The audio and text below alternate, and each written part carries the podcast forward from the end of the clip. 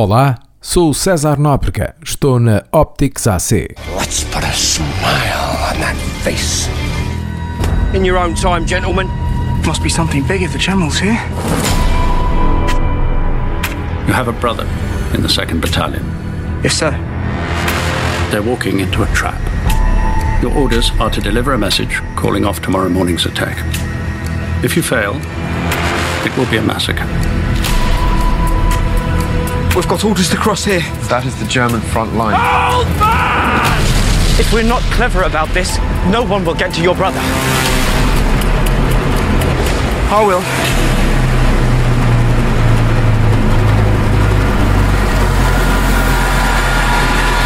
A cerimónia de entrega dos Oscars realiza-se na madrugada de segunda-feira, dia 10, final de domingo 9, nos Estados Unidos. A emissão deste ano é transmitida em Portugal pela Fox, com comentários em português. Na Fox Movies é transmitida na versão original. Há filmes-chave em todas as categorias. 1917, de Sam Mendes, Era Uma Vez em Hollywood, de Quentin Tarantino, Joker, de Todd Phillips e O Irlandês, de Martin Scorsese estão um pouco por todo lado. São os filmes mais nomeados. Na corrida para a melhor fotografia, o filme sobre a Primeira Guerra Mundial, que simula um grande plano sequência, como fez Alfred Hitchcock em A Corda, por exemplo, está no topo das preferências das casas de apostas.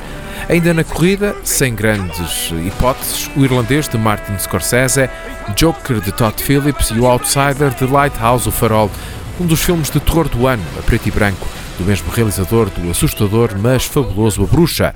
Falo de Robert Eggers, com Robert Pattinson e William Dafoe como dois faroleiros completamente loucos. I'm Rick Dalton. It's my pleasure, Mr. Schwartz. Call me Marvin. Put it there. That your son? No, it's my stunt double, Cliff Booth. Last night we watched a Rick Dalton double feature. All the shooting. I love that stuff, you know, the killing. A lot of killing. Anybody order fried sauerkraut?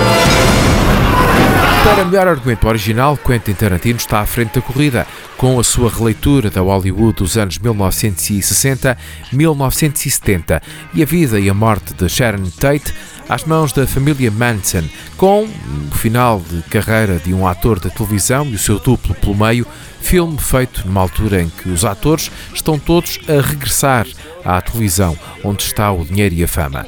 1917 Sam Mendes também faz parte de uma lista recheada de qualidade. Knives Out, de Ryan Johnson, uma homenagem às histórias de Agatha Christie e o seu Poirot. Marriage Story, história de um casamento, de Noah Baumbach, uma vez mais o olhar para o divórcio dos pais. E Parasitas, a melhor história de todas, no meu entender, do sul-coreano Bong Joon-ho, fez Mother, uma força única e que aqui faz uma crítica voraz ao capitalismo, às diferenças entre classes, aos pobres e aos ricos, as escadas que temos de subir e subir para chegar a algum lado. I'm working on a novel. It is a story of my life and my sister's. Make it short and spicy. And if the main character is a girl, make sure she's married by the end. Ow, Joe! No argumento adaptado, a versão de Greta Gerwig de Mulherzinhas é a preferida. A história de Louisa May Alcott sobre as irmãs Marches que querem viver a vida à sua maneira já teve uma série de leituras, dos anos 1930 até os nossos dias. Em 1994 ficou a mais marcante de Gillian Armstrong. Esta também é digna de se ver, até porque a altura é de protesto nos Estados Unidos, com os vários retrocessos políticos conhecidos. Ainda na lista, o irlandês e Joker.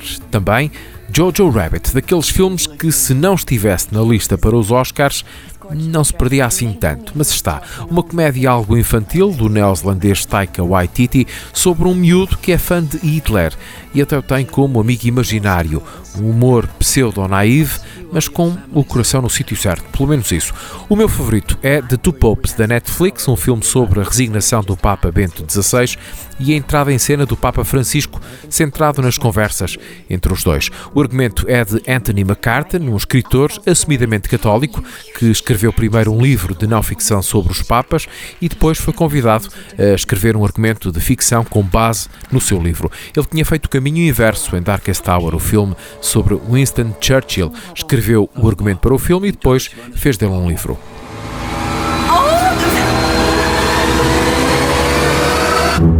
어머니 얼굴도 뵙고 좋더라 건강들 하시고 일거리가 없으셔도 네가 내 대신 얘 과외 선생님 좀 해줘라 영어 대학생인 척하라는 거야? 구라를 좀 치지 뭐 Já falei dele, mas tenho que lá voltar, porque apesar de já ter visto melhor do realizador, Parasitas, de Bong Joon-ho, é um dos filmes que mais mexeu com a indústria. Começou por ganhar a Palma de Ouro em Cannes, veio fazendo o seu trajeto. Nunca um filme sul-coreano esteve tanto tempo na sala de cinema, o que por si só já é um feito. Parasitas está nomeado para seis Oscars, incluindo melhor filme internacional. Numa história que retrata a luta de classes, numa Seul que ao mesmo tempo é luminosa, mas muito negra, o que parece ser um drama acaba por ser um thriller quase de terror. Vence a categoria, deixando de lado obras-primas como Dor e Glória de Pedro Almodovar, ao contrário do que se ouve por aí.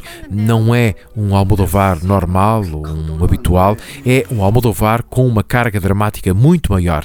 Um filme biográfico que se centra na relação do autor com a mãe. Deu a António Bandeiras a sua primeira nomeação para o Oscar.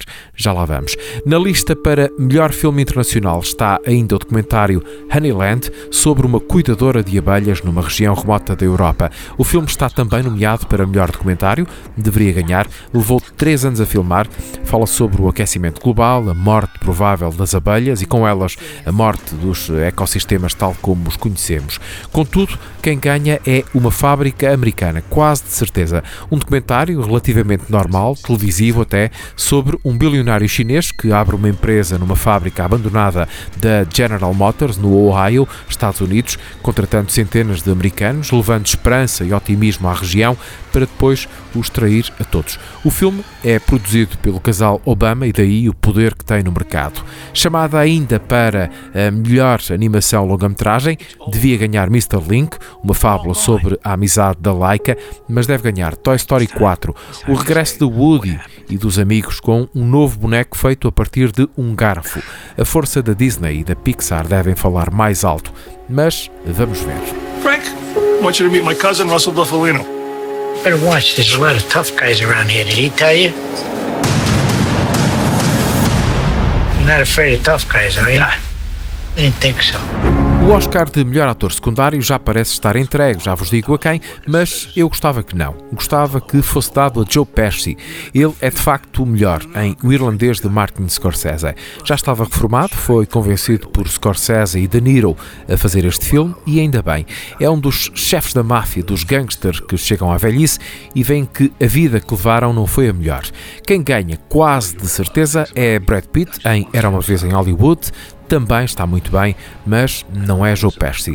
Já na categoria de melhor ator, a estatueta está entregue a Joaquin Phoenix, há meses como Joker, mas Adam Driver em Marriage Story, no papel de um encenador que se vê no fim de uma relação, deveria ter algo a dizer. Será Adam Driver um dos melhores atores da sua geração? O Kylo Ren? É possível. What I love about Nicole, she's a great dancer, infectious. She is a mother who plays, really plays. She gives great presents. Outro lado, para o Oscar de melhor atriz secundária, parece que Laura Dern, no mesmo filme de Noah Baumbach, parece ser a mais bem colocada na pole position. Ela é de facto brilhante, faz de advogada da Scarlett Johansson e o boneco é baseado numa advogada que defendeu tanto Johansson como Dern nos seus primeiros divórcios, isto na vida real. Ela é uma estrela pop do sistema norte-americano e Laura Dern não falha. Aliás, nunca falha. Já Scarlett Johansson consegue duas nomeações nesta edição dos Oscars, mas não deve ganhar nenhuma. Está nomeada como atriz secundária na comédia satírica, mas com bom coração, como já lhe disse, Jojo Rabbit, e melhor atriz em Marriage Story que já aqui falei. O filme não é Kramer contra Kramer, é muito norte-americano, até nas leis do divórcio, mas vale a pena ver. Quem deve ganhar o Oscar de melhor atriz é Renée Zellweger, no papel de Judy Garland, o filme sobre o final da carreira da estrela de Over the Rainbow em O Feiticeiro de Oz. Depois das plásticas, Zellweger teve dificuldades em voltar, mas voltou e o papel que faz é impressionante. Se lhe for entregue o Oscar, será bem entregue. What I love about Charlie, he loves being a dad. It's almost annoying how much he likes it. He cries easily in movies. I cried four times. Me too. He's very competitive. What's this? Who owns Baltic Avenue? He's very clear about what he wants. He's a great dresser. He never looks embarrassing, which is hard for a man. He takes all of my moods steadily. He doesn't make me feel bad about them. He rarely gets defeated, which I feel like I always do.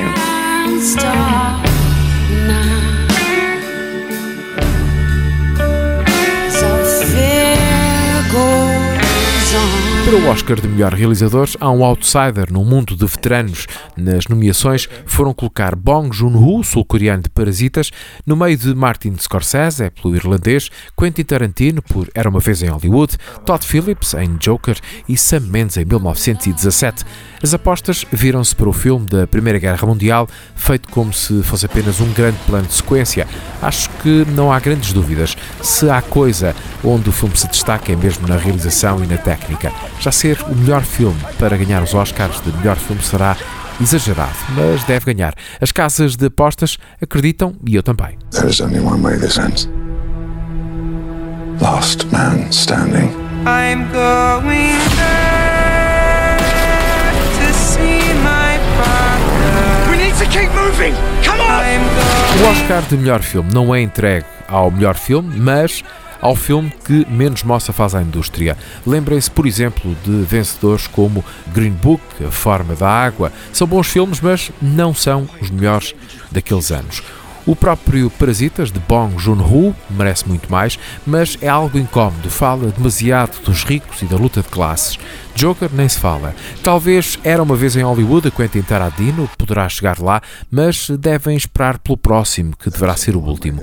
Da lista de candidatos a melhor filme, apenas Jojo Rabbit me parece algo eh, forçado. O filme é uma sátira à Segunda Guerra Mundial e nunca consegue passar daí. Além de ser difícil perceber eh, alguém que consegue agarrar em Adolf Hitler e fazer dele um amigo imaginário.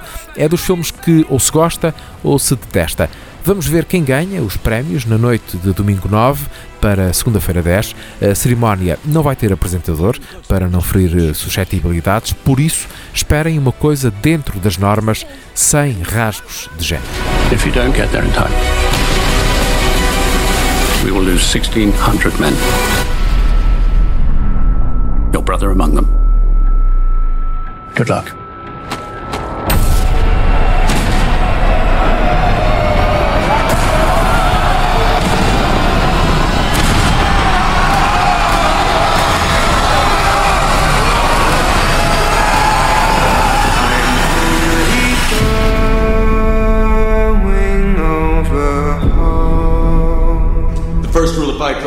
Sou César Nóbrega, estou na Optics AC.